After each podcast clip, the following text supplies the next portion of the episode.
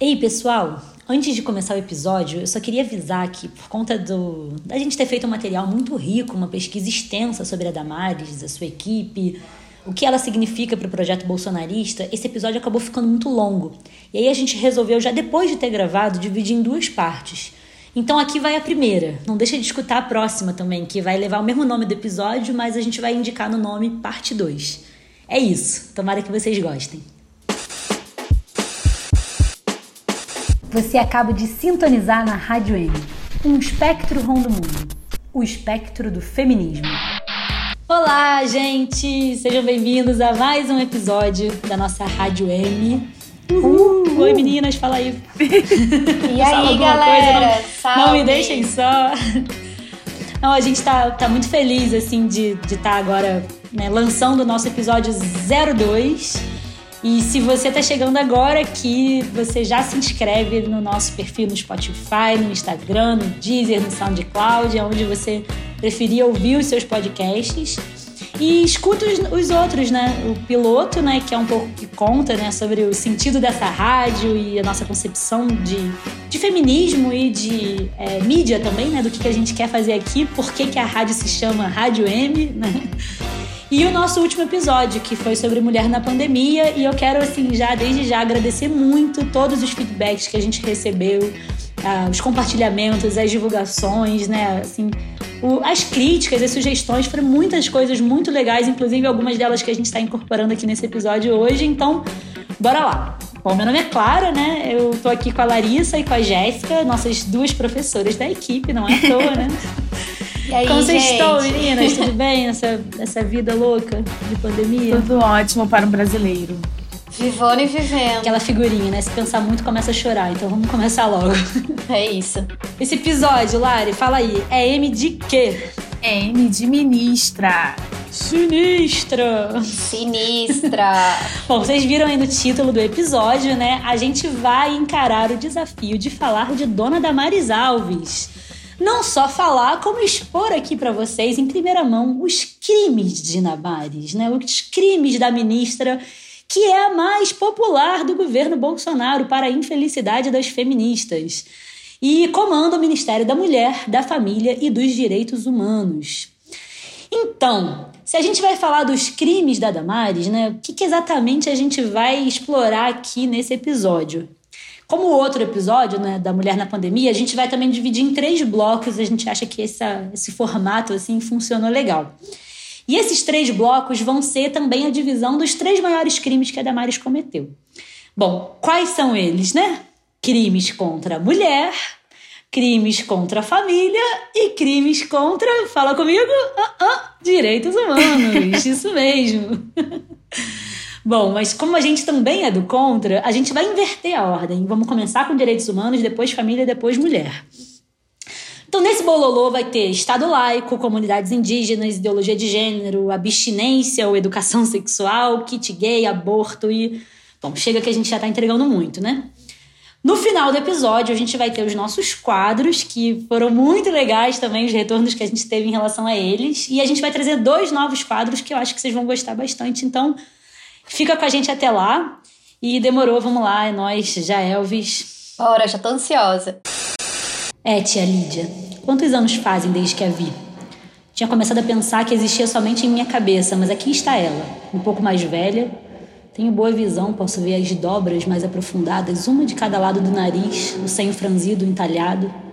Seus olhos piscam, ela sorri nervosamente, apertando os olhos, espiando à direita e à esquerda, examinando a plateia e levanta a mão para ajeitar o ornato de cabeça. Um estranho som estrangulado sai do sistema de alto-falantes. Ela está pigarreando. Comecei a tremer. O ódio enche a minha boca como saliva. Tia Lídia se levanta, alisa a saia com as duas mãos e avança em direção ao microfone. Boa tarde, senhoras, diz ela. E há um imediato ensurdecedor gemido de retorno de som no sistema de alto-falantes. Entre nós, inacreditavelmente, eleva-se o som de risadas. É difícil não rir, é a tensão. E a expressão de irritação no rosto da tia Lídia enquanto ela ajusta o som, tudo deve ser cheio de dignidade. Boa tarde, senhoras, diz ela de novo, sua voz agora baixa e sem cor. É senhoras em vez de meninas por causa das esposas. Tenho certeza de que todas nós temos pleno conhecimento das circunstâncias desafortunadas que fazem com que estejamos aqui reunidas nesta bela manhã, quando estou certa de que preferiríamos estar fazendo alguma outra coisa. De qualquer forma, eu falo por mim mesma. Mas o dever é um patrão duro e exigente. Ou, permitam-me dizer, nesta ocasião, uma patroa dura e exigente. Em nome do dever que estamos aqui hoje. Bom, esse trecho aí nós retiramos do livro Conto da Aya, de Margaret Atwood, que também virou série, né? É, Handmaid's Tale, Conto da Aya, a tradução. E a nova temporada tá saindo agora, eu já tô muito ansiosa. Inclusive, eu acho que o primeiro episódio da nova temporada já saiu esse domingo no Brasil e eu não vi, socorro. Também tô muito ansiosa para assistir. Ai, tá. Esse trecho, apesar dessa série, né, ela dá muitos embrulhos no estômago, eu acho, assim, realmente genial. E fala muito sobre o momento que a gente tá vivendo, né? É, esse trecho em especial ele conta de uma ocasião que a tia Lídia está prestes a enforcar uma aia e elas especulam o porquê, né? Qual foi o pecado cometido? Então, seria por ter tido um, lido um livro? Não, que esse crime leva só, né, entre aspas, à amputação da mão.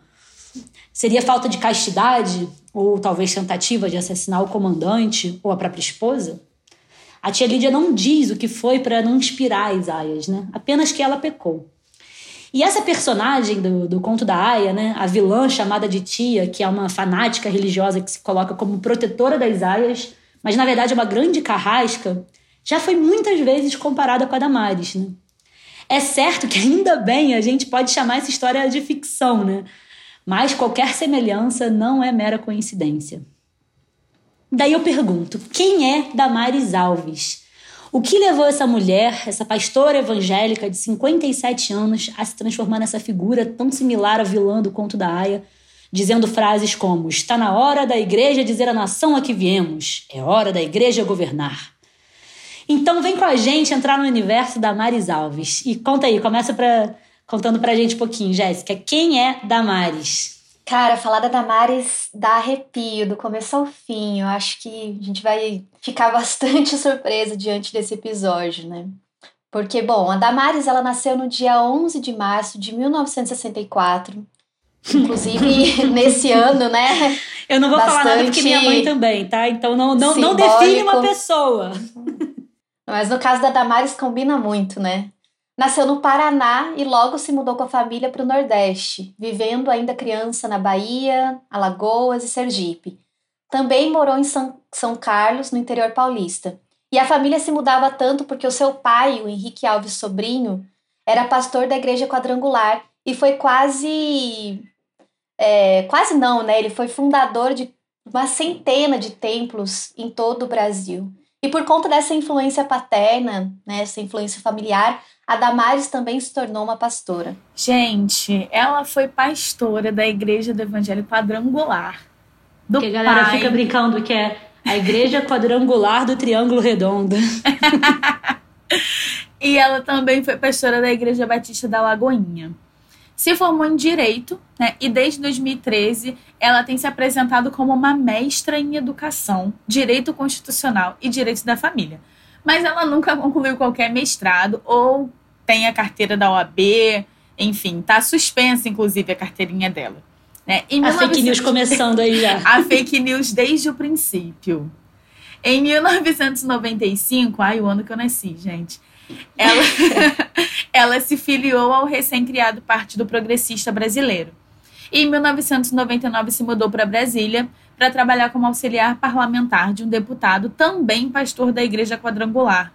E foi a partir daí que ela foi pulando de gabinete em gabinete, de deputado e senador, sempre ali nos bastidores do Congresso Nacional, se articulando. E ela foi assessora jurídica por mais de 20 anos, né? Desde o governo FHC que ela tá nesse, nesse movimento interno. Sim, muito. Ela tá ali no Congresso, no Senado, nesses bastidores. Safada! E acho importante destacar que ela foi assessora do senador Magno Malta, de 2015 a 2018, que é uma das principais figuras da bancada da Bíblia. Inclusive, quando ela foi chamada para fazer parte do ministério bolsonarista, o Magno ficou ressentido porque achou que ele oh, ia ser o indicado pelo Bolsonaro por ser essa figura tão importante da bancada da Bíblia, né? Grotesco. É, é importante dizer também que ela é uma das criadoras da ANAJURE, a Associação Nacional de Juristas Evangélicos, que tem como lema servir a uma única lei, a lei divina. Inclusive, não sei se vocês sabem, mas recentemente a ANAJURE foi responsável pela ação julgada e aprovada pelo STF pelas mãos do ministro bolsonarista Nunes Marques, que reabria as igrejas e templos religiosos durante a pandemia da Covid-19. Muito bizarro. Ação que felizmente foi revista depois pelo Supremo, né? No mínimo. Era o mínimo. É, mas também agora já tá uma bagunça, né? Tá tudo abrindo. Eita, que país mais desgovernado. Mas, meninas, eu queria é, voltar um pouquinho para a infância dela, porque eu acho que tem um, caos importante da gente citar, né? Que inclusive ficou muito famoso. A Damares relatou que sofreu abusos sexuais na infância, dos 6 aos 8 anos, por pastores que eram hospedados por seu pai em sua casa. Né? E aos 10 anos, convencida de que ela era culpada por esses abusos, ela subiu numa goiabeira, decidida a se matar, e ela relata que viu a imagem de Jesus que lhe convenceu a não tirar sua vida. E apesar de toda a graça que o relato provocou, né, isso foi um motivo de muita chacota, assim, eu acho que é muito importante a gente lidar com essa história com a máxima seriedade. Porque casos de pedofilia, né, de abuso infantil são muito comuns e são, assim, realmente uma, disseminados né, no Brasil.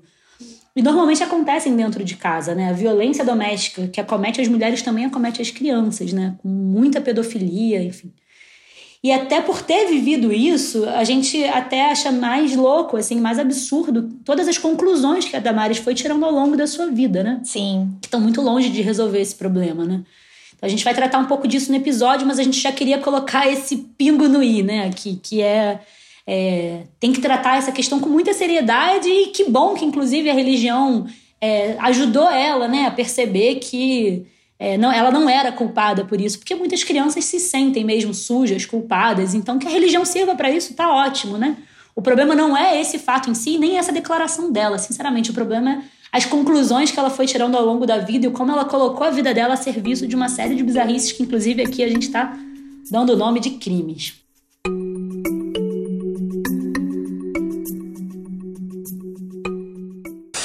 Bom, então Vamos começar aqui o primeiro bloco, né? A gente já conhece um pouquinho a vida da nossa ministra e a gente quer relatar o seu primeiro crime, que está ligado à questão dos direitos humanos, né? Que é uma das pastas do seu ministério.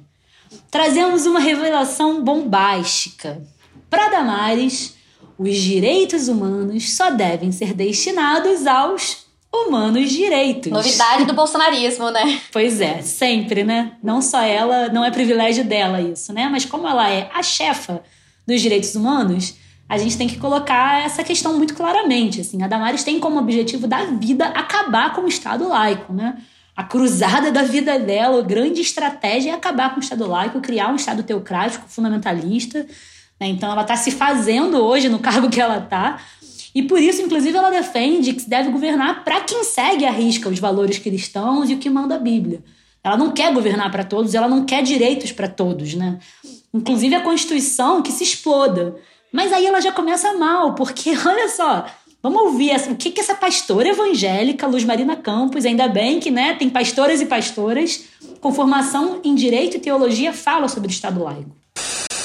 Um Estado laico não é um Estado ateu, mas é um Estado que não confunde os conceitos de crime e de pecado e nem se orienta por leis religiosas. As sanções do Estado não podem punir aqueles e aquelas é, que violem interesses ou dogmas das igrejas cristãs ou de outras religiões. É desse modo que o Estado laico protege a diversidade, não professando nenhuma verdade ou crença baseada nesta ou naquela tradição religiosa. É, gente, a Damares, ela já atua há anos como inimiga da, da laicidade do Estado, né? E estudando e propondo projetos de lei que atacam os direitos sexuais e reprodutivos.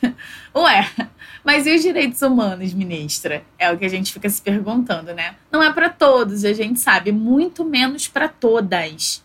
Desde antes de se tornar ministra, era esse o papel que cumpria ao assessorar parlamentares fundamentalistas, né? A estratégia histórica da Damares é submeter o Estado à Bíblia, defendendo pautas sociais que têm embasamento bíblico e cristão. Ela é parte do projeto ultra-reacionário do bolsonarismo da mudança de regime para um Estado teocrático.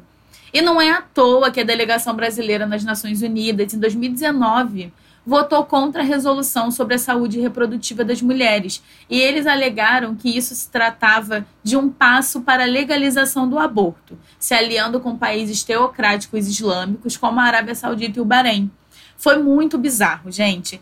E o importante é sempre defender os valores e princípios da religião e do conservadorismo nesse governo que a gente está vivendo agora. Ah, Para isso vale tudo, né? Impressionante. E o que dizer sobre a equipe da Damares, né? Porque acho que uma forma da gente entender ela é diga-me com quem andas que te direi quem és. Que o governo Bolsonaro é bizarro, altamente nocivo, a gente já sabe, né? Mas quando a gente começa a ver melhor o que, que tem nos bastidores, se torna muito pior. A ministra Damares, no seu ministério, escolheu a dedo sua equipe. Então são várias bizarrices, mas eu queria aqui destacar duas figuras. Primeiro, a secretária nacional da família, chamada Ângela Gandra, que é filha né, de Ives Gandra Martins, que é um jurista altamente conservador e autor da interpretação golpista do artigo 142 da Constituição, que supostamente poderia autorizar uma intervenção militar. Né?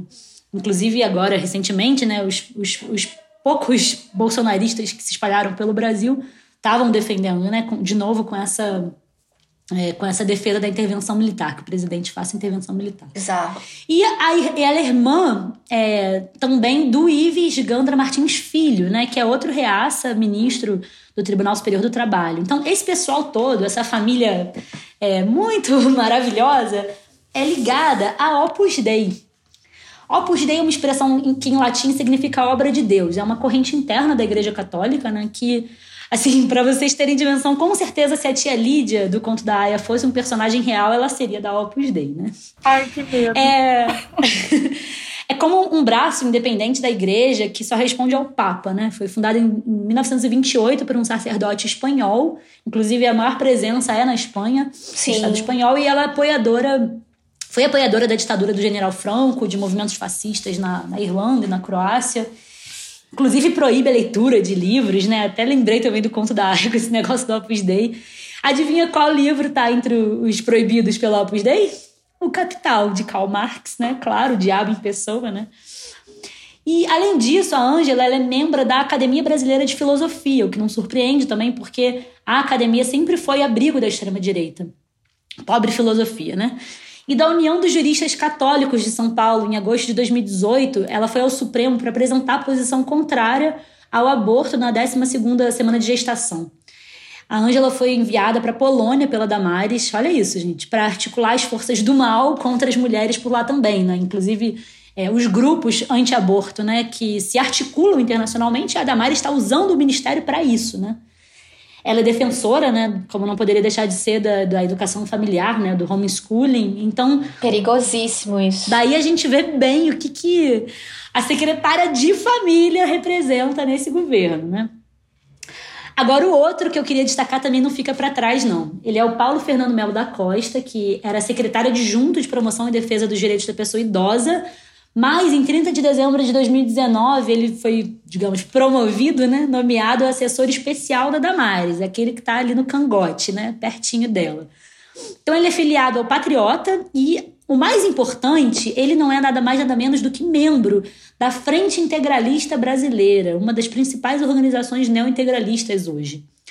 Né, Para relembrar aqui, né, o integralismo é um movimento fascista histórico brasileiro que foi fundado em 1930 por iniciativa de Plínio Salgado é, aqueles que usavam aquele uniformezinho verde, né? É, ele, é um, ele era um intelectual católico reacionário que ficou encantado com o fascismo italiano e chegou a conhecer o próprio Mussolini numa viagem à Itália. Depois da passagem dos anos, os, os remanescentes integralistas, né? Se dividiram em pequenos grupelhos que existem até hoje, gente. Esse Brasil profundo é muito louco e se intitulam neo-integralistas. Então, dentro, dentro desses grupelhos se destaca essa frente integralista brasileira que tem no assessor especial da Damares uma de suas lideranças.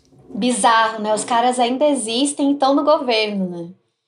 E assim, Clarinha e Lari, é bizarro porque junto a essas figuras muito macabras, tem também outras figuras dessa extrema-direita aqui no Brasil que estão no governo também ou tiveram passagens pelo Ministério da Damares, né? Tem a Sarah Winter, famosa, né? Que foi empregada pela Damares como coordenadora de atenção integral à gestante. É bizarro. Ai, meu Deus, pobre gestante. E foi protegida pela Damares por um bom tempo, né? Foi ela que criou, inclusive, a Sarah Winter, né? Aquele grupo fascista todo tosco chamado 300, que na verdade tinha 30, que fez aquela cena Sim. patética com tochas estilo Ku Klux Klan é, lá no Congresso, né? No STF, na verdade. Sim. E no final do ano passado, a Sarah Winter foi presa acusada de articular esses atos antidemocráticos contra o STF, né? Depois foi solto, enfim, hoje vive com tornozeleira eletrônica e acabou de ser condenada a indenizar a professora e ativista pelos direitos humanos, a Débora Diniz. Porque a Sarah Maravilhosa. maravilhosa, nossa, Débora é referência. É, ela foi condenada a pagar essa indenização para a professora Débora porque postou uma fake news nas suas redes sociais chamando a Débora Diniz de maior abortista do Brasil. Que honra, hein, Débora? Enfim. Meu Deus. Né? E outras figuras bastante controversas também passaram pelo Ministério da Damares, como a Sandra Teresa, que foi assessora especial da Damares até a prisão do seu marido, Oswaldo Eustáquio, que foi preso também por ações contra o STF. E por meio de uma contratação terceirizada, também empregava aquele cara escroto que deu ódio na gente no Brasil inteiro, o tal do Renan Silva, que no ano passado, no, diante do, do ato do 1 de maio, em Brasília, todo mundo viu isso, né? Todo mundo se indignou com isso. Agrediu enfermeiras que protestavam em solidariedade aos colegas da saúde que foram vítimas da Covid-19. E também protestavam em defesa de mais investimentos do SUS, no SUS, né? E o cara foi lá. Inclusive contra uma companheira nossa, né, da resistência feminista, tava lá. Exatamente. Bizarro, nojento. Sim, então, enfim, olha essa turma toda que passou ou que está no Ministério da Damares, né? Que laia, né? Gente, e além de todas essas bizarrices que é claro que a Jéssica falaram, é, que estão acontecendo dentro do Ministério, eu acho que talvez os maiores crimes da Damares relacionados aos direitos humanos tenham a ver com as suas ofensivas sobre as comunidades indígenas, né? Será que ela não considera os indígenas humanos? É, é isso que a gente fica se questionando. Bom, né, humanos direitos com certeza não, não são para ela. Com certeza não. E aí, é, vocês já ouviram falar da Tini? É, segundo a descrição do próprio site, né, abre aspas, é uma organização sem fins lucrativos, sediada em Brasília, no Distrito Federal, reconhecida internacionalmente por sua atuação pioneira em defesa do direito das crianças indígenas. A Atine é formada por líderes indígenas, antropólogos, linguistas, advogados, religiosos, políticos e educadores, e nutre profundo respeito pelas culturas indígenas. Fecha aspas. Aspas, tá, gente? Entre aspas, muitas aspas. A ONG tem como suposta missão, né, erradicar o infanticídio em comunidades indígenas. Mas não é bem por aí que o projeto vai se consolidando, não. Total. A Damares, ela é uma das fundadoras dessa ONG. E entre as inúmeras acusações contra a organização, está de que a ONG teria usado um apelo humanitário das mortes de crianças indígenas para promover o tráfico e a exploração sexual. E aí, em 2019, veio a público, né? A gente ficou sabendo de uma denúncia da etnia Camaiurá de sequestrar uma criança de seis anos da aldeia. A Damari se refere à menina como sua filha adotiva, ainda que ela não tenha tomado nenhuma medida formal para essa adoção. A Lulu, como é conhecida hoje, foi levada por, pela Márcia, que é uma outra fundadora da ONG, para tratar dos dentes e a criança nunca mais voltou. Normalmente a gente chama isso de sequestro, mas né, a Damares só pegou para criar mesmo, que ela criou um afeto muito grande pela menina. A família é diferente do Brasil. Uhum. E aí a Damares admite uhum. que a adoção nunca foi legalizada, mas afirma que a menina mantém contato com os familiares que vivem lá no, no Parque Indígena do Xingu. Mas todos esses. Ai, que caridosa, ela, ela é né? uma ótima é... pessoa, né, gente? Mas todos esses anos, né, que a menina viveu com a ministra, são caracterizados como sequestro pela família, porque nunca foi autorizada essa saída. E hoje a ONG está em diversas comunidades indígenas como um verdadeiro trabalho de catequização mesmo, com missionários evangélicos espalhados para entre aspas, proteger os indígenas de um infanticídio. E aí, gente, é importante a gente frisar que o extermínio das populações indígenas, ele de fato acontece. Né? E no relatório de violência contra os povos indígenas lá de 2019, ele dá conta das principais causas de mortalidade indígena na infância, entre 0 e 5 anos, ali bem na primeira infância mesmo. Né? É, os dados parciais eles dão conta da morte de 825 crianças indígenas em todo o Brasil, sendo que no Amazonas foi registrada a maior parte. Cerca de 30% dessas mortes acontecem por lá. E entre as causas das mortes, chama a atenção que a maior parte ocorre por doenças tratáveis. Né? Das 248 crianças que morreram no Amazonas, 114 morreram de broncopneumonia, 53 por diarreia, 28 crianças tiveram morte sem assistência de saúde. É, e segundo os indígenas, o principal problema é a falta de comida e a contaminação da água por mercúrio advindo do garimpo. Né? O garimpo é protegido, incentivado e proibido de ser combatido pelo governo da ministra Damares. É. E, assim, dentre todas essa, essas informações, a gente sabe também que existe um infanticídio que acontece do outro lado que é o lado da, de dentro das favelas, né? A violência policial ela é acertada com os governos municipais, estaduais e federal. E todos fecham os olhos para a quantidade de crianças pretas e pobres que estão sendo cotidianamente assassinadas. Isso a gente não pode deixar de registrar também. Para completar toda a desgraça, como se já não bastassem mais de 500 anos de exploração e assassinatos que promoveram a quase erradicação da população indígena do Brasil, temos a missão evangélica Kaiowá, recebendo mais de 2 bilhões do governo federal entre 2012 e 2017. Gente, preparem-se para a bomba. Com um convênio firmado com a Secretaria Especial de Saúde Indígena, a Kaiowá responde por 64% dos atendimentos em saúde indígena, com mais de 9 mil funcionários espalhados pelos 19 distritos sanitários em que tem contratos atualmente. E a entidade atua do Acre ao Rio Grande do Sul, cobrindo assim uma população indígena estimada em 510 mil pessoas e é responsável por toda a contratação de profissionais de saúde especializados e pela gestão dos contratos. A CESAI fornece a estrutura adequada e os suprimentos necessários, teoricamente, mas sabe-se que a qualidade de vida e a proteção à saúde indígena vem acontecendo de forma extremamente descuidada.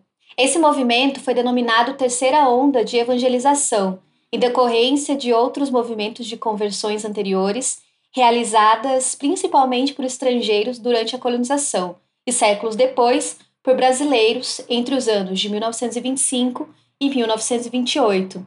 Qualquer semelhança com os jesuítas não é mera coincidência, né?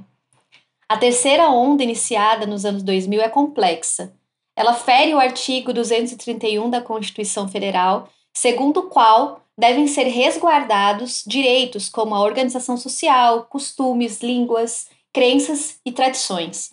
Outro aspecto importante que vem sendo discutido é o fato da evangelização e seus projetos missionários serem aceitos como única saída em função da necessidade e carência dos povos indígenas, esquecidos, propositalmente, óbvio, pelo governo. Abrir terreno para a igreja de forma generalizada é abrir terreno para projetos de mineração, extrativismo, agropecuária e energia, passando por cima de preceitos constitucionais de proteção de terra e garantia de direitos. Assim como foi no processo de invasão dos portugueses a essa terra aqui, que resultou em extermínio de milhares de povos indígenas, e não é diferente com essa terceira onda, né, gente? Gente, perfeito, meninas. Eu acho que essa, essa colocação, assim, ela demonstra bem, né, o projeto que está por trás, né? Sim. Tanto é isso que a Lari chamou, né, é, do verdadeiro infanticídio que acontecem nas favelas, nas periferias, que eu acho muito importante da gente falar, porque disso ela não fala, né? É, Para tratar dos direitos humanos, isso ela não fala. Pelo contrário, é um governo que botou a intervenção militar, que defende né, todo esse projeto né, violento do Estado é, sobre as comunidades dos povos, os povos pretos. Defende mais armamento essa, também, né? Então. Mais armamento, né? Que a população se arme, enfim. E esse projeto sobre as comunidades indígenas, que assim, eu fiquei muito chocada com a pesquisa que a gente fez para esse roteiro, né? Inclusive, leiam a matéria do Intercept sobre isso, é muito boa, a gente vai colocar no, na descrição do episódio, que dá assim, informações va valiosas, né? Do quanto é, existe essa chantagem né, que se faz, né? De aqui essa ONG é responsável pela saúde, uma saúde ruim, tosca, que o SUS garantiria de forma muito melhor, né? Se tivesse investimento, se tivesse é, de fato uma garantia né, de que o SUS chegasse a essas regiões mais afastadas, enfim, as comunidades indígenas, e faz essa chantagem. Né? Então aqui a gente oferece saúde enquanto vocês é, se vinculam à igreja e nos fortalecem, e a gente, a gente civiliza os povos, né? a gente acaba com essa barbárie do infanticídio de crianças indígenas quando elas estão falando, na verdade, de um problema de forma torta. É criminoso torta, né? demais, né? É, é, é, mais uma fake news, né? Que eles apresentam um problema que é, é a parte de uma coisa que acontece, mas aí dão uma versão totalmente falseada e dão uma solução que é, é um absurdo, né? Totalmente o contrário do que deveria ser, enfim. É mais uma estratégia de genocídio, né? Exatamente, é. A, a tal da necropolítica, né? Que tá, enfim, nesse governo, então, no capitalismo em geral e nesse governo em, em especial, né? Eu acho que Falar então né, de direitos humanos né, dentro do Ministério da Damares é perceber um pouco que esse ministério ele é como se fosse assim, um QG né, de articulação e mobilização das maiores bizarrices do, do governo Bolsonaro. Acho que é, é quase como um para-raio dos grupos de extrema-direita que estão no governo. Então vai desde a Opus Dei, dos neos-integralistas, dos pastores fundamentalistas, né, dessas ONGs que se beneficiam de dinheiro público para fazer o trabalho sujo da igreja né? inclusive financiando diretamente a articulação desses grupos, dessas ONGs. Então, ignora completamente a defesa dos direitos humanos como deveria ser. Né? É, atua só realmente a serviço de fortalecer a igreja e o caráter religioso do Estado, né? acabar com o, o que existe de laicidade do Estado. Sempre me incomodou que tem lá aquela cruz, né? que tem. Pô, e as outras religiões né? que não são é, é, contempladas, enfim, como garante a liberdade religiosa da população. E a gente sabe quais são as religiões que são mais perseguidas, que são mais é, atacadas, né? Sim. E patrocina, né, as expedições missionárias de evangelização da população, como a gente mostrou aqui esse exemplo das comunidades indígenas. Então, realmente é surreal e não acaba por aqui. Bora começar então o bloco 2, né, o segundo bloco, que vamos falar sim da famigerada família. Todo mundo tem, todo ai, mundo ai, ama ai. e às vezes odeia também, porque faz parte, nem sempre dá pra amar. Mas, assim, o que a gente quer exatamente dizer, né? Qual é o objetivo da Damares ao incluir o termo tão esbravejado pelo Bolsonaro, bababá, família, defesa da família, os valores da família, família, família, família, quase uma obsessão por essa palavra. E o que, que esse conjunto né, desse conservadorismo quer dizer quando trata o tema da família, né? Quais são especificamente os crimes da Damares contra a família brasileira? Vamos. É, será que talvez tenha a ver com uma tal de ideologia de gênero, perseguição Ixi. aos homossexuais, transexuais, travestis, recusa à educação sexual nas escolas, ou a investir no combate à violência doméstica contra as mulheres e as crianças? O que será que a Damares fez contra as famílias brasileiras? Bora ver aí. Diga, Jéssica. Pois então, Clara, vamos começar do começo. Antes de assumir o ministério, a Damares fez questão de mudar o nome do ministério para Ministério da Mulher, da Família e dos Direitos Humanos. E ao introduzir o termo família no nome da pasta, ela deixou evidente quais políticas públicas seriam formuladas pelo ministério, com ênfase numa suposta família tradicional brasileira, que, de acordo com o neoconservadorismo, está ameaçada pelas conquistas do movimento feminista e do movimento LGBTIA. E um detalhe nada pequeno sobre isso. No governo Dilma, essa pasta tinha passado de secretaria para ministério, com o nome de Mulher, Igualdade Racial e Direitos Humanos.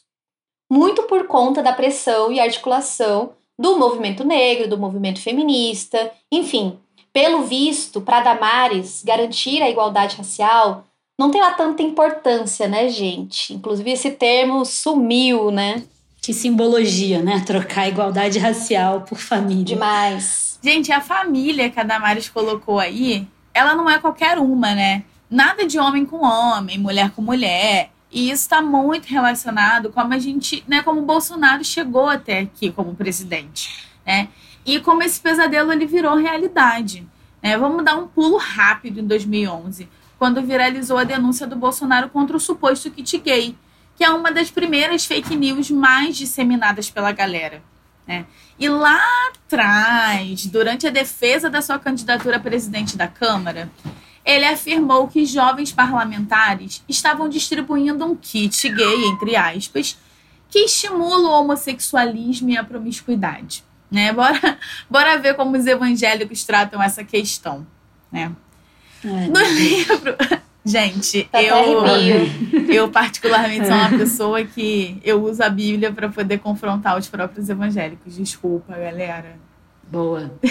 Arrasou. No livro do Velho Testamento, em Levítico, no capítulo 18, versículo 22, está escrito: Não se deite como um homem, como quem se deita com uma mulher. É repugnante.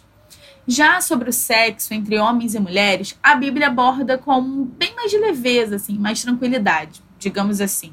Né? O sexo foi parte da criação de Deus, está escrito em Gênesis, no primeiro capítulo, no versículo 31. E o sexo foi criado para proporcionar prazer e satisfação. Está escrito em Cantares, no cap- no capítulo 4 e no versículo 10. Tem até prazer, Tem prazer, aí. É, né? então. Surpreendente, né? Pois é, mas Choquei. isso não chega muito, né? Essas É. informações. É, e o que a gente sabe é que a igreja condena a homossexualidade e aplaude o sexo heterossexual, contanto que ele sirva para procriar, óbvio. Né? E a gente precisa pensar que hoje a gente vive em uma nova perspectiva, né? E que um livro escrito por homens há milhares de gerações não deve ser interpretado ao pé da letra. Mas o que a Damares fez, faz e ainda deseja continuar fazendo é que esse livro seja a nossa nova Constituição. Como foi bonitinho, né? A retrospectiva do Gil falando Pois disso, é. né? Ai, lindo. Que ele ficava em crise, que ele lia a Bíblia e não se via ali, achava que ele estava cometendo um pecado e tal. Foi muito É legal. muito Emocionante. importante quando a gente consegue se desvencilhar dessas falas, dessas leis, né? Que eu acho que De julgamento São muito moral, cruéis, né? né? controlam a nossa vida, né? Sim. E esse kit gay, né, essa fake news, ela foi criada a partir de um material chamado Escola Sem Homofobia, com formação sobre gênero e sexualidade. Inclusive, um ótimo material, um material que deveria ser disseminado por todas as escolas e a gente deveria trabalhar esse, esse material com todas as crianças.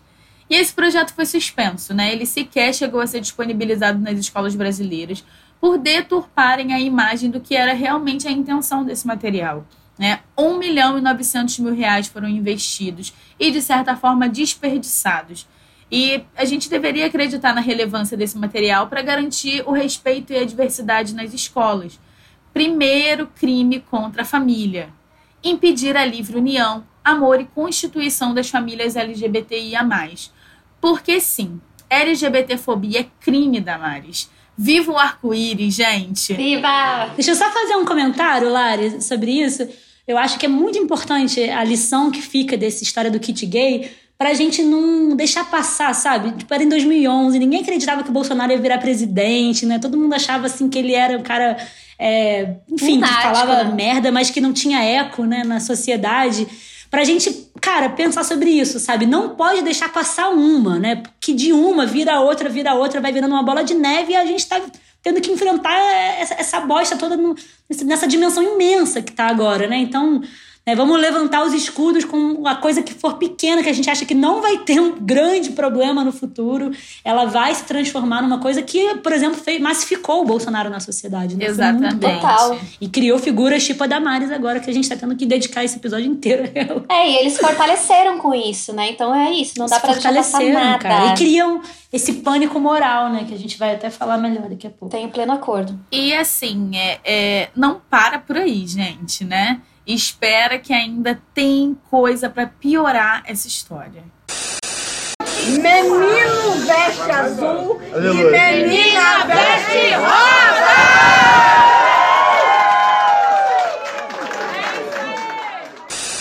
Essa fala aí foi após a posse do Jair Bolsonaro, né? Talvez a fala mais famosa da Damares, que marca o início da presença dela no governo. E muito além de uma fala inofensiva sobre cores, né? É, até minha amiga ficou discutindo comigo se o rosa era de fato um problema, porque ela gosta de rosa, ela quer gostar de rosa sem culpa. Mas assim, muito além desse debate, né? O que ela queria deixar claro desde o começo, né? Que o papel do gênero feminino e do gênero masculino deve ser imposto às crianças desde a infância. Daí também que surgiu o movimento Cor Não Tem Gênero, porque havia na, nessa fala da ministra, né, da Damares, uma intenção explícita em apagar toda uma estrutura que vem sendo construída pelos movimentos feministas e LGBTIA+, sobre os debates de gênero e sexualidade. Mais tarde, ela até falou que tinha usado apenas uma metáfora. Tá bom, né? A gente sabe que não foi bem assim que o governo seguiu durante esses dois anos reforçando essa ideia, né? Então, o primeiro crime, né, que a gente quer dizer, não é mais o primeiro, agora já me perdi, mas mais um desses crimes da Damares sobre a família tem a ver com essa questão, que é disseminar mais uma gigantesca fake news, fake news, news, fake news chamada ideologia de gênero. Cara, essa fake news dá pano pra manga, né? Não. De forma bastante simplificada, o conceito de gênero se refere à construção social que acompanha o sexo biológico. Vocês lembram daquela frase da Simone de Beauvoir, não se nasce mulher, torna-se mulher? Sim. Então é mais ou menos por aí. Essa frase é, é, é histórica do movimento feminista, Clássica, né? né? Clássica. Mas assim, gente, há uma infinidade de debates sobre o tema, milhões de polêmicas dentro da teoria feminista, da teoria queer, inclusive muitos debates que foram trazidos pela Judith Butler. Ai, gente, sabe o que eu lembrei? Que é, inclusive, uma inimiga grande deles, Sim, né? Essa aí. eu lembrei daquele protesto que aconteceu no Sesc Pompeia, acho que foi em 2017. Que os... Você tava, Gé? Não, não tava, mas assim, aquele protesto do, dos bolsonaristas, quer dizer, bolsonaristas não, né, mas do, dos caras da extrema-direita. Dos que viriam a ser, né? Que pegaram a Judith Butler. Sim, foi bizarro. Fizeram uma bruxa com... Fizeram uma, tipo, um, um boneco, uma bruxa, colocaram o rosto dela, queimaram na frente do Sesc porque ela, ela daria uma palestra lá. Muito bizarro, né? É, Olha a força de, desse movimento de extrema direita e a Sim. raiva que eles carregam, né? Mas enfim, Sim. acho que dá até pra gente fazer só um episódio sobre esses temas, né? Sobre a questão de Não, gênero. com certeza. É, é muito papo sobre Pô, isso. pra caramba, e muito interessante também. Mas agora a gente quer ficar nessa questão da imposição social que a sociedade capitalista faz sobre os nossos corpos, tratando o gênero como uma condição biológica, quando a gente sabe que os papéis sociais de mulheres e homens são construídos pela ideologia, pela cultura, valores, religiões, etc. Os grupos que hoje realizam uma cruzada contra a chamada ideologia de gênero buscam a fundamentação dessas ideias na invenção de que as feministas, LGBTs e a esquerda é, realizam uma suposta doutrinação ideológica de gênero e de que eles acham é, e do que eles a, do que eles chamam na verdade de marxismo cultural, principalmente na educação, né? Inclusive a gente vai entrar nesse tema mais para frente, na escola sem partido, enfim. Na verdade, o objetivo dessa turma da extrema direita, neoconservador, enfim, é criar um pânico moral a partir é, dessa fake news sobre ideologia de gênero e que tem se espalhado pelo mundo inteiro e que é extremamente prejudicial para que a gente consiga avançar nas pautas em defesa dos direitos humanos e sexuais. Inclusive do reconhecimento da população trans, né? Da população trans, Sim. travesti. Eu acho que isso é um ponto-chave, né? Eles ficam dizendo quase como que se, na, na escola pode se ensinar a criança a, a deixar de ser menino e virar menina, né? Como, enfim, é, alguém escolhesse passar por todo um sofrimento, né? De, é, que você tem que enfrentar para poder né, se colocar, é quase uma militância para você poder se colocar de acordo com o que você de verdade é, né? Como você se percebe, assim, né? Então, é, enfim, é, é, é uma série de, de fake news, assim, que são muito ofensivas, né? Eu acho que até é legal pensar sobre isso, sabe? Não é. É claro que é uma guerra cultural, né? E, e essa, esse termo é muito usado pela extrema-direita, mas a gente tem que aqui também mudar um pouco essa lógica de que não é só um problema ideológico, cultural, de valores, né? É, tudo isso tem uma implicação direta na vida das pessoas, né? Na, no aumento de assassinatos da, da população trans, né? De aumento de perseguição e violência contra a população LGBT e a mais em geral. Então, É, enfim, e, e, de um monte de declaração bizarra. Vocês lembram do. Tem um vídeo de 2013 da Damares que ela fala assim, inclusive na Holanda, é, isso é aspas dela, né? Os especialistas ensinam que o menino deve ser masturbado com sete meses de idade para que ao chegar na fase adulta possa ser um homem saudável sexualmente. E a menina deve ter a vagina manipulada desde cedo para que ela tenha prazer na fase adulta. Cara, olha isso, cara. Bizarro. Olha o tipo de declaração que essa mulher faz. Ela disse numa igreja evangélica em Campo Grande, no Mato Grosso do Sul, em 2013. Então, assim, é, vai, vai aos pouquinhos, vai entrando na cabeça das pessoas esse tipo de, de bizarrice. Eu assim, né? fico particularmente muito enojada, gente, com toda essa fala da Damares, né? Com tudo isso que ela propaga. E assim, eu trouxe aqui de onde surgiu essa ideia de ideologia de gênero, né? Da carta aos bispos da Igreja Católica sobre a colaboração do homem e a mulher na igreja no mundo. Né? Se tornou, essa carta se tornou um pilar na luta contra a, a teologia da libertação, uma vertente progressista da Igreja Católica. O movimento de evolução das pautas sobre sexualidade, gênero direito das mulheres foi duramente interrompido pela Igreja Católica após a entrada de João Paulo II e de Bento XVI como papas. Leonardo Boff, né, o principal representante da teologia da libertação, foi condenado ao silêncio obsequioso na década de 80. Gente, ele foi condenado ao silêncio, né? Não pode rir, mas é chique, né? Silêncio obsequioso. É. Cala a boca aí, por favor, né? Fique em silêncio, por gentileza. É, o famoso cala a boca. Né? E ele foi condenado a esse silêncio por manter suas críticas em relação à hierarquia da religião. E aí a gente vê que o objetivo de uma das religiões mais antigas e que mais atinge pessoas no mundo é combater a questão da sexualidade. Lari, deixa eu só fazer um comentário rapidinho. Não, eu acho que esse termo, o ideologia de gênero, ele já vinha sendo ventilado pela Igreja Católica até uma década antes, né?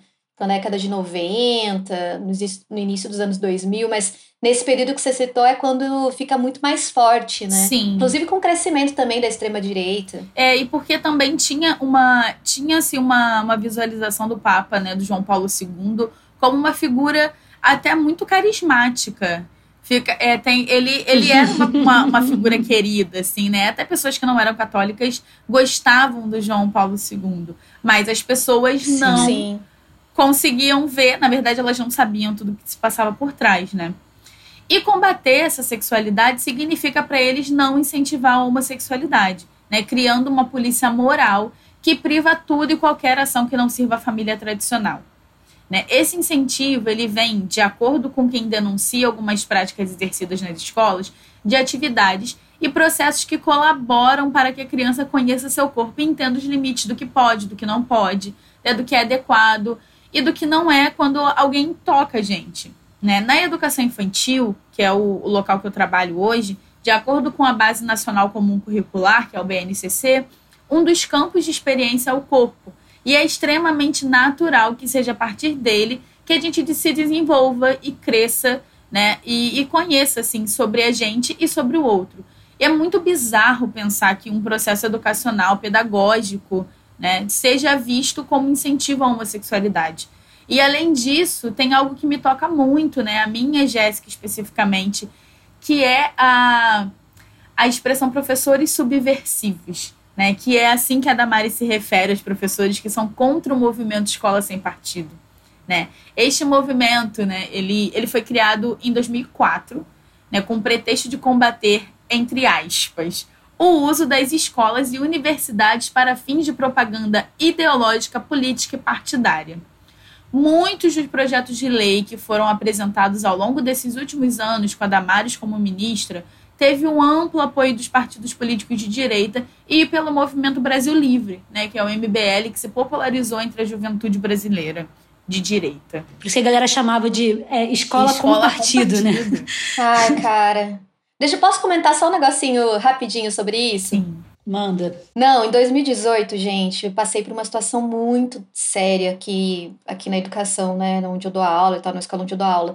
Porque um cara do MBL aqui da cidade, né, de São José, pegou uma postagem que eu fiz no Facebook, onde eu dizia, logo depois da eleição do Bolsonaro, que eu tinha alunas que eram feministas e isso me deixava muito feliz e com força para seguir em frente. Ele pegou esse trecho do meu Facebook, colocou nas redes dele, né? Ele é um cara que tem uma certa relevância aqui na, na, na direita, para dizer que eu, enquanto professora, estava realizando doutrinação de gênero na escola. Cara, isso ficou muito, Nossa. muito que bizarro. Virou um bolo, assim. Eu recebi ameaça de morte na internet. Que isso? Sim, não, foi uma bizarrice gigante, Caralho. assim. Dei entrevista para jornal.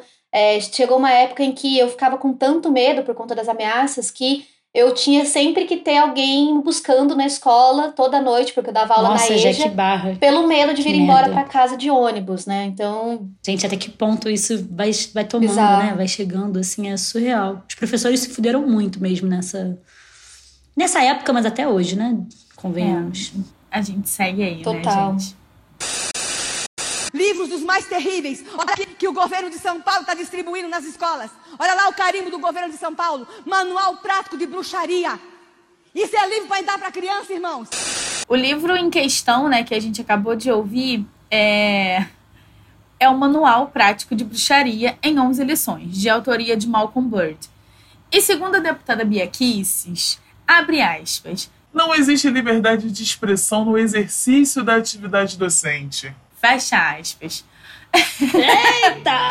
Gente, como em sã consciência não existe liberdade de expressão dentro de uma sala de aula onde a gente fala e ouve relatos de diferentes perspectivas. Eu queria pedir aqui silêncio obsequioso. A, Por favor, silêncio obsequioso a Bia Kisses. Ditadura, né? Uma eternidade de silêncio é. para ela.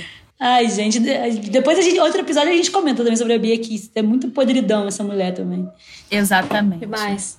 E, assim, os fins ideológicos dentro de uma escola, eles são extremamente coerentes, gente. Porque é a partir deles que a gente define o curso que uma disciplina, um projeto ou uma atividade pode seguir. Claro. Né? E quando a gente fala de fins ideológicos, a gente se atenta principalmente às vivências relatadas, às experiências do corpo docente e de tudo que interfere política, social, economicamente e entre outras questões.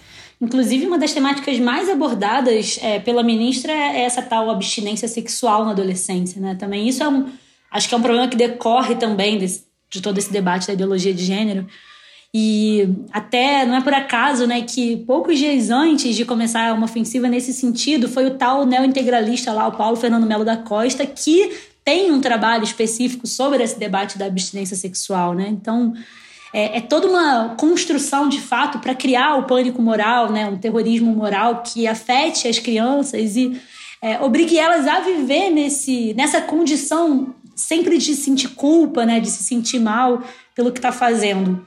Eu acho que esse debate da abstinência sexual ele tem dois problemas fundamentais que é importante a gente, a gente tratar. Gente, minha filha tá aqui gritando do lado de fora, brincando e tal. Ela tá bem, mas enfim, pode ser que ela apareça aqui no episódio. Mamãe! Eu acho que tem dois problemas, assim, né, que decorrem dessa, dessa questão. Primeiro, eu acho que é muito importante a gente valorizar o direito à infância, né? Nós, feministas, né, defendemos isso, assim, com unhas e dentes, porque é muito importante que as crianças possam ser crianças, né? Que, inclusive, a gente vai contar de um caso aí que aconteceu no Brasil, que a própria Damares não queria deixar que uma criança fosse criança, né? Mas é, a iniciação sexual precoce, ela pode sim ter efeitos muito negativos né, na vida de crianças e, enfim, até de pré-adolescentes, adolescentes. É, é preciso que a gente pense sobre esse dado com, com muito carinho, né? Inclusive, para combater a pedofilia, para combater todo tipo de abuso sexual, né? De hipersexualização é, da infância, porque as crianças elas têm que brincar, né? Elas não podem trabalhar, né? elas não podem ser parte é, inclusive da, da, dentro das casas, das famílias, né, muitas vezes que não conseguem é, garantir escola ou escola em horário integral, e as meninas, muitas vezes, as, é, do sexo feminino, né, que ficam cuidando dos filhos mais novos. Então, não tem direito à infância. Então, esse é um, é um tema Sim. caro que a gente precisa é, tratar com muita seriedade. A outra coisa é de que forma deve ser feito o ingresso é, na vida sexual de uma adolescente, né? Assim, isso de um e uma adolescente. Isso também é uma questão também que a gente deve falar. Não pode ser com terrorismo, né? Ou é, imputando medo, ou fazendo todo um pânico que faça com que a pessoa ou por um lado, né, é, se abstenha sexualmente de fato, né, e não possa ter uma introdução sexual, ou então é, faça isso de forma, porque, né, de, convenhamos, adolescentes transam, isso é um, é um fato histórico da, da, da história da humanidade, e vão fazer isso de forma escondida, sem qualquer tipo de, é, de acesso à informação. Então, o mais importante Sim, é. de orientação. Exatamente. O mais importante é educação, né? Educação sexual, informação, que se faça isso de forma consciente. A gente hoje tem é, uma série de, de contraceptivos que a tecnologia já avançou muito nesse terreno. Então, você pode conseguir pelo SUS, você pode conseguir camisinha em postos de saúde, você pode ter pílula anticoncepcional, apesar de que, né, hoje tem assim muitas, muitos, muitos estudos sendo feitos também sobre os efeitos negativos da pílula, mas também é uma possibilidade. Tem DIL, enfim, tem, tem tanta coisa, sabe? A Mari não tá aqui hoje para contar, mas depois ela vai falar melhor, a gente vai entrar melhor sobre esse aspecto. Não é com pânico moral, não é com terrorismo, não é impedindo que os adolescentes façam sexo, né? É muito pelo contrário. É, por um lado, garantir o direito à infância, mas por outro, garantir acesso à informação para que essa introdução na vida sexual seja feita da melhor forma possível, com segurança, né? Isso é o mais importante. Olha, é, a gente, inclusive, tem usado uma técnica com os adolescentes, eu queria sugerir aí os professores que fizessem. Pega uma fita adesiva, cola no braço do adolescente, faz uma roda. Manda ele tirar e colar no braço do outro. Ele tira e cola no braço do outro. No outro. Daqui a pouco, na quinta, sexta pessoa, a fita não gruda mais. Assim é a nossa alma. Fica larga, fica larga. Tem uma hora que a menina não cola com ninguém. Sua alma não cola com ninguém. O menino não vai encontrar seu amor, porque fica cola. Daqui a pouco é normal ser descartado e descartar. E por tudo isso que a gente está vendo aqui, e eu acho que essa parte é bastante importante, não dá para a gente pensar na Damares como uma figura excepcional na política, como um fantoche, ou como, como alguém com algum tipo de doença mental. Inclusive, gente, eu acho que essas comparações feitas com a ministra, ou até mesmo com o Bolsonaro, são bem ruins, porque elas patologizam características que, na verdade, fazem parte de um projeto político, fora o fato de estigmatizar a loucura e o adoecimento mental. Mas, enfim, na verdade, acho que a Damares é a expressão de movimento que vem se consolidando nas últimas décadas em todo o mundo, especialmente na América Latina, que é o, o conservadorismo, ou também, como aponta outros pensadores estudiosos, o cristo-fascismo, ou que chamamos de populismo reacionário no nosso episódio piloto, né, a partir do manifesto Feminismo para os 99%. E esse novo movimento conservador surge como uma reação às conquistas e os avanços dos movimentos feministas e LGBTIA+. Né? Houveram muitos avanços nas últimas décadas, né? Assim, o divórcio, a pílula anticoncepcional, o casamento homoafetivo, a adoção por casais do mesmo sexo, a descriminalização do aborto em alguns países, leis de combate à violência de gênero e até a criminalização da LGBTfobia, né, que a gente viu aqui recentemente no nosso país.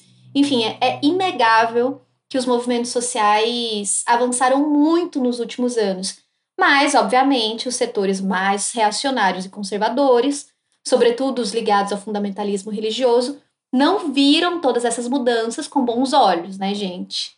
Mas como uma ameaça ao projeto fundamentalista, à moralidade cristã e à família tradicional brasileira. E aí, essa turma toda aí se juntou numa espécie de coalizão fundamentalista, onde até mesmo antigos inimigos como a Igreja Católica, setores evangélicos, se juntaram para fazer frente ao novo inimigo em comum, as feministas, as LGBTs e todas as suas pautas. É, meninas, não é mole não. Então, Pesado. Deixar aqui, né, o nosso voto de, de felicidade a todos os tipos de família. É, até, Viva. até a Damares fala, né? Como é que vocês dizem que eu defendo a família tradicional se eu, se eu, a minha família é eu e uma menina que eu adotei, né? Então, assim, não estamos defendendo famílias com adoção é, em forma de sequestro, tá? Né? Todas as famílias LGBTs, né? as famílias de mãe solo, né? todo tipo de família é, é fundamental que, que, seja, enfim, que, que tenham liberdade para ser do jeito que, que querem, né? Amar quem quiserem, enfim. Respeitada, né? É, E acho que a Jéssica sintetizou bem o que, que a gente queria dizer com os crimes da Damares sobre a família aqui nesse bloco.